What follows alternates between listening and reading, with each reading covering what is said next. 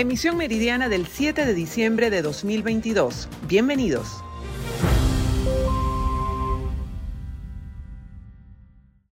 El presidente de Conceturismo, Leudo González, ofreció un balance sobre el cierre del sector turístico en este 2022. Bueno, mira, cerramos el año mejor que el 21, evidentemente, no con todo lo que nosotros esperábamos después de los primeros meses del año 22. Este, sí ha habido un crecimiento, evidentemente hemos tenido mejor ocupación, todavía mostramos en algunas regiones un enetecimiento, nos preocupa el cierre en algunas zonas por el tema de lluvias, Mérida tiene en este momento el tema de que no hay paso por, eh, por el vigía, por el tema de los, de los, túneles, y eso nos preocupa muchísimo porque esperábamos que Mérida terminara un año bueno. Sin embargo, en otras regiones ya empezamos a escuchar buenas noticias, la gente está empezando a reservar, el venezolano tiene la mala costumbre de esperar hasta última hora y ya creemos que las últimas semanas del mes de diciembre, eh, y la primera semana del mes de enero vamos a tener buenas ocupaciones en, los destinos playeros. Por supuesto, Margarita sigue siendo el destino preferido, pero también conocemos que Canaima se está moviendo, Los Roques se están moviendo, Puerto La Cruz se está moviendo, es decir, esperamos que también en, el resto del país escuchemos buenas noticias para los próximos días. La ocupación promedio que nos reportan nuestras asociaciones hoteleras está en el orden del 36%. Este, sin embargo, hay estados que por supuesto reflejan ocupación muy inferior a eso. Eh, hablar de un 36% de ocupación sigue siendo una ocupación baja en comparación con buenos años anteriores. Nosotros esperábamos terminar el año por encima del 45%. Seguramente diciembre va a ser un mes bueno en, con respecto al calendario de todo el año, pero bueno, siguen siendo cifras un poco modestas para lo que estábamos esperando. González también señaló que la solicitud de la prueba de PCR para ingresar al país estaría dificultando el incremento del turismo internacional, por lo que pidió a la administración de Nicolás Maduro revisar la medida. Desde Caracas, Venezuela, María Alejandra Silva. Buenas tardes, establecemos este contacto desde la ciudad de Coro ante las denuncias de familiares de parturientas que han fallecido en la sala de parto del Hospital Universitario Dr. Alfredo Van Grieken por presunta negligencia médica. El director de este centro de salud aclaró que se deben esperar los resultados de las investigaciones que llevan a cabo los organismos pertinentes que el hospital desconoce eh, a lo mejor eh, su, cómo fue su control prenatal, cuáles fueron las circunstancias, cómo se rodea los casos, porque ahí debo hacer un paréntesis. Yo pienso que más allá de de repente a veces asumir eh, posiciones adelantadas, yo pienso que todo debido a proceso, si hay una denuncia debe esperar las conclusiones. Yo no puedo decir que hubo mala praxis o que no hubo, eh, en los casos en particular hasta que no haya un diagnóstico definitivo que lo da el CENAMEC, ¿verdad? Pero si es necesario el tema del control prenatal. Hemos visto grandes debilidades en muchas pacientes que llegan al hospital con 38, con 37, con 40 semanas y han tenido una, dos o ninguna consulta prenatal. Indudablemente es una bomba de tiempo. Desconocemos qué patologías de base puede tener esa paciente. Hay pacientes que tienen eh, problemas de hipertensión arterial y llegan al hospital con una preclancia, algo que se podía prevenir tomándose su antihipertensivo, como debe ser que se lo va a prescribir su ginecostétera, con el control del embarazo. Entonces a veces no desvirtuamos ¿no? el tema de la consulta prenatal y es algo que es fundamental. ¿Por qué? Porque es el que te puede salvar la vida o es el que puede detonar lamentablemente en una situación como esta donde yo resalto lo siguiente y lo digo con mucha propiedad. Aquí contamos con un equipo de médicos, de enfermeras, de camareras, de obreros, de personal administrativo. Estoy seguro que ningún médico apuesta a que un paciente se muera, es todo lo contrario. Son muchísimas las vidas que salvamos a diario. Yo te puedo decir que diariamente estamos haciendo 14, 15 cesáreas y estamos atendiendo más de 10 partos. Estamos hablando en promedio de 25 nacimientos diarios. Es parte de la información que tenemos a esta hora desde el Estado Falcón. Continuamos con más de Noticias VPI TV. El defensor de derechos humanos Walter Márquez se pronunció con respecto a cómo pueden los venezolanos establecer sus denuncias de violaciones de derechos humanos desde el año 2014 en el contexto de las manifestaciones en la página web de la Corte Penal Internacional. Invitamos a todas las víctimas de los crímenes de lesa humanidad en Venezuela y en el Táchira, especialmente ocurridos durante las protestas populares 2014, las exportaciones forzosas del 2015, el cierre de fronteras y las protestas populares del 2017 y el 2019 para que se hagan parte en la eh, Corte Penal Internacional, por cuanto este 5 de diciembre la eh, Fiscalía, eh, conjuntamente con la propia Corte, presentó públicamente un formulario para oír la opinión de las víctimas y también sus observaciones sobre la reanudación de la investigación acordada por el fiscal Karim Khan el 3 de noviembre del 2021. Destacó la importancia de realizar estas denuncias para que se realice la investigación pertinente sobre las violaciones de derechos humanos durante los últimos años en Venezuela. Reportó desde el estado Táchira Lorena Bornaceli. Muy buenas tardes, les saludamos a toda nuestra audiencia desde el municipio palavecino del estado Lara, en donde la Cámara de Comercio de esta jurisdicción ofreció un balance de cómo fueron las ventas en Cabudares, sobre todo con respecto al pago de los tributos que a juicio de los propios comerciantes fue bastante asfixiante durante el año 2022.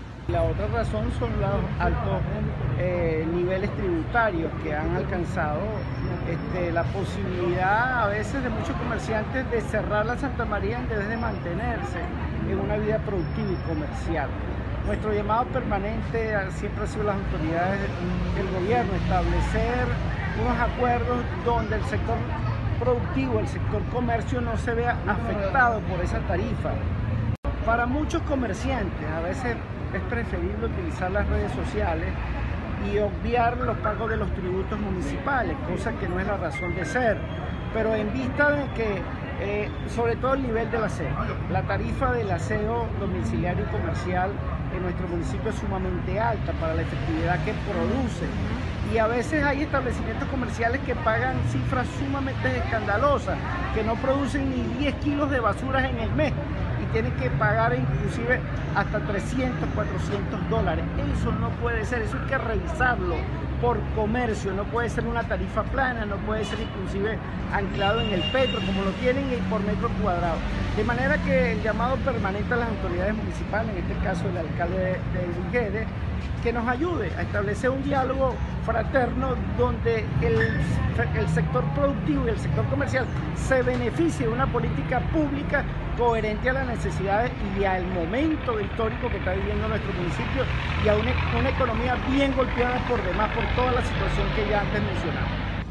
Debido al alto costo en los impuestos y tributos que deben hacerle al gobierno municipal, muchos comerciantes han decidido migrar desde el municipio palavecino hacia otras zonas del estado Lara, en donde sea mucho menos la tarifa que deban pagar por realizar su actividad comercial. Los comerciantes no ven con buenos ojos las ventas para finales de este año y temen que el primer trimestre del año 2023 sea bastante complicado para ellos. Desde Cabudar, en el estado Lara, reportó para ustedes Andreina Ramos. En el estado Trujillo, las vías de acceso a la región están completamente colapsadas por el deterioro y las afectaciones que han producido las lluvias. En la vía que conecta al estado Trujillo con el estado Lara, estado se conoce como la carretera panamericana en el sector La Guama, presentó una gran falla de borde, un hundimiento. Ustedes van a poder ver esto en pantalla y desde allí el gobernador del estado, Gerardo Márquez, habla sobre la recuperación de estos espacios. Estamos desde el sector La Guama en la carretera que va vía La Libertad al estado Lara. Una vez más, con producto de las emergencias, una gran falla de borde. Estamos aquí con el equipo de infraestructura, con el jefe de comunidad de la zona y aspiramos nosotros a partir de mañana que en 10 días esta vía esté totalmente reparada. Esto es una vía muy importante porque por aquí transitan alimentos y todo tipo de bienes y servicios para el estado Trujillo y salen del estado Trujillo para el centro del país. Así que estamos aquí en la calle dando respuesta. Importante destacar también que la vía del estado Trujillo que conecta el estado Trujillo con el estado Zulia en el sector Aguaviva también está bastante comprometido. Eh, esto conecta con el municipio Motatán. Allí la carretera está completamente limitada por lo que fue también el desplome de la vía producto de las lluvias. Hay un acceso que es por la carretera panamericana, pero tardan más los vehículos y las gandolas de carga pesada se ven obstruidas. También es más difícil el paso. Siguen en recuperaciones los trabajos, los ciudadanos y conductores hacen el llamado para la recuperación total de los accesos de esta vía. Es la información que tenemos para ustedes, reportó Mayra Linares. De que en todo el año, eh, todo el año hemos eh, eh, sesionado en 20 oportunidades, cuando debimos haber sesionado por lo menos, este, debimos haber sesionado por lo menos este, unas 50 veces, porque son martes y jueves y solamente a veces sesionamos cuando envían de la gobernación del estado algo que tenemos que aprobar o un crédito o, una, un cambio de partida. Este, no hemos realizado durante todo el año, no hemos realizado la primera ley, solamente se sometió en una oportunidad la ley de timbre fiscal del Sareb y esa no, no, prosperó y nosotros como tal, este Consejo Legislativo no, este, no, no legisló prácticamente en todo el año, sino que hicimos fueron reuniones. El trabajo de nosotros es hacer contraloría y es por ello de que nosotros le preguntamos al gobernador del estado dónde están los 86 mil los 86 millones de bolívares digitales que se le aprobaron del pasado presupuesto y todos los créditos que se han ido aprobando. Es por ello que también le, le, pregunto al gobernador del estado, después de un año, ¿dónde están las ambulancias que se compraron? ¿Dónde están las, patrullas que se compraron?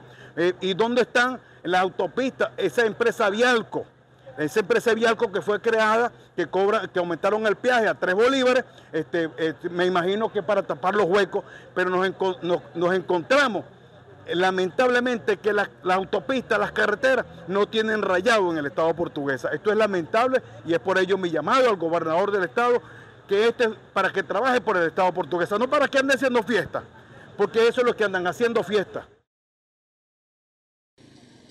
En un enfrentamiento falleció un funcionario de la policía del estado Guárico, esto en la población de Altagracia Orituco, municipio José Tadeo Monagas, específicamente en las inmediaciones de la planta de tratamiento de agua Chapaiguana. De acuerdo a la información que pudimos obtener de parte de las autoridades, el funcionario quedó identificado como Will José Polanco González, de 41 años de edad.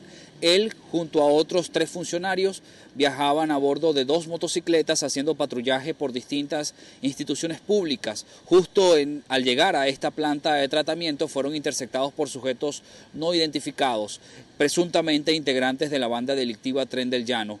Podemos agregar que esto ocurrió aproximadamente a las 4 de la tarde y eh, funcionarios tuvieron que trasladar a el cuerpo de Will José hacia el hospital de la población de Altagracia, quien lamentablemente llegó a este centro de salud sin signos vitales. Al lugar llegaron distintas comisiones del 6CPC, del Cuerpo de Investigaciones Científicas Penales y Criminalísticas, incluso de la Guardia Nacional, para prestar apoyo, además de un despliegue que se mantiene incluso en esta zona del Estado Guárico. Esta situación, por supuesto, generó mucha zozobra, más de una hora de intercambio de balas entre funcionarios y los presuntos delincuentes, muchas instituciones educativas que se encontraban incluso eh, abiertas a esa hora y eh, tuvo que, se tuvo que realizar un despliegue especial para evacuar a los jóvenes que se encontraban en algunas instituciones educativas. Algo similar ocurrió también en el, en el mes de abril cuando se desplegó incluso en esta misma población la operación Trueno para tratar de dar con los principales de esta organización delictiva denominada Tren del Llano. En Guárico, Venezuela, Jorge González. El secretario de Seguridad Nacional de Estados Unidos, Alejandro Mayorkas, tiene previsto reuniones de alto nivel el próximo viernes 9 de noviembre en Bogotá. Los temas principales serán ciberseguridad y migración. Llegará a Colombia luego de iniciar su gira en Ecuador este miércoles. Este recorrido del alto funcionario norteamericano busca ahondar en la cooperación internacional sobre la migración irregular a Estados Unidos a través del tapón del Darién, situación para lo cual Ecuador y Colombia son países estratégicos. Parte de la Declaración de los Ángeles sobre Migración establece que para aliviar la presión que generan los flujos migratorios, los países firmantes se comprometieron a expandir oportunidades de migrar legalmente y contener la llegada de personas a la frontera sur de Estados Unidos. En Quito, Mallorcas también abordará temas sobre ciberseguridad y crimen organizado. El primer encuentro está pautado para hoy a las 4 de la tarde con el presidente Guillermo Lazo. La visita del secretario de Seguridad Nacional de Estados Unidos a Ecuador y Colombia se da en el contexto de la Declaración de los Ángeles sobre Migración suscrita en la pasada Cumbre de las Américas del mes de junio. En Bogotá, Miguel Cardosa, BPI TV.